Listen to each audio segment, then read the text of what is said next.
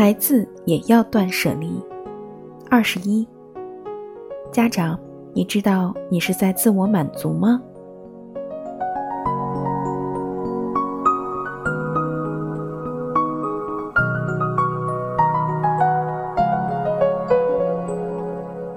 自我满足以致走火入魔之前，抓紧给心灵做一次断舍离吧。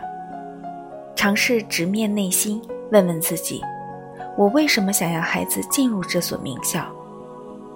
我都这么尽心尽力了，你至少回报给我一个名牌学校吧。我学历不高，所以希望孩子可以做到。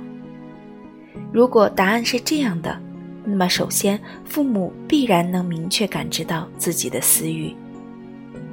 接着我们需要考虑，先不管我自己，对孩子来说最好的学校是哪所？可以让孩子安心学习的学校是哪所？如果答案还是现在的目标院校，那就没关系。总之，不管怎样，试着停下来，反思自己在培养孩子的时候有没有夹带私欲，在此基础上扪心自问。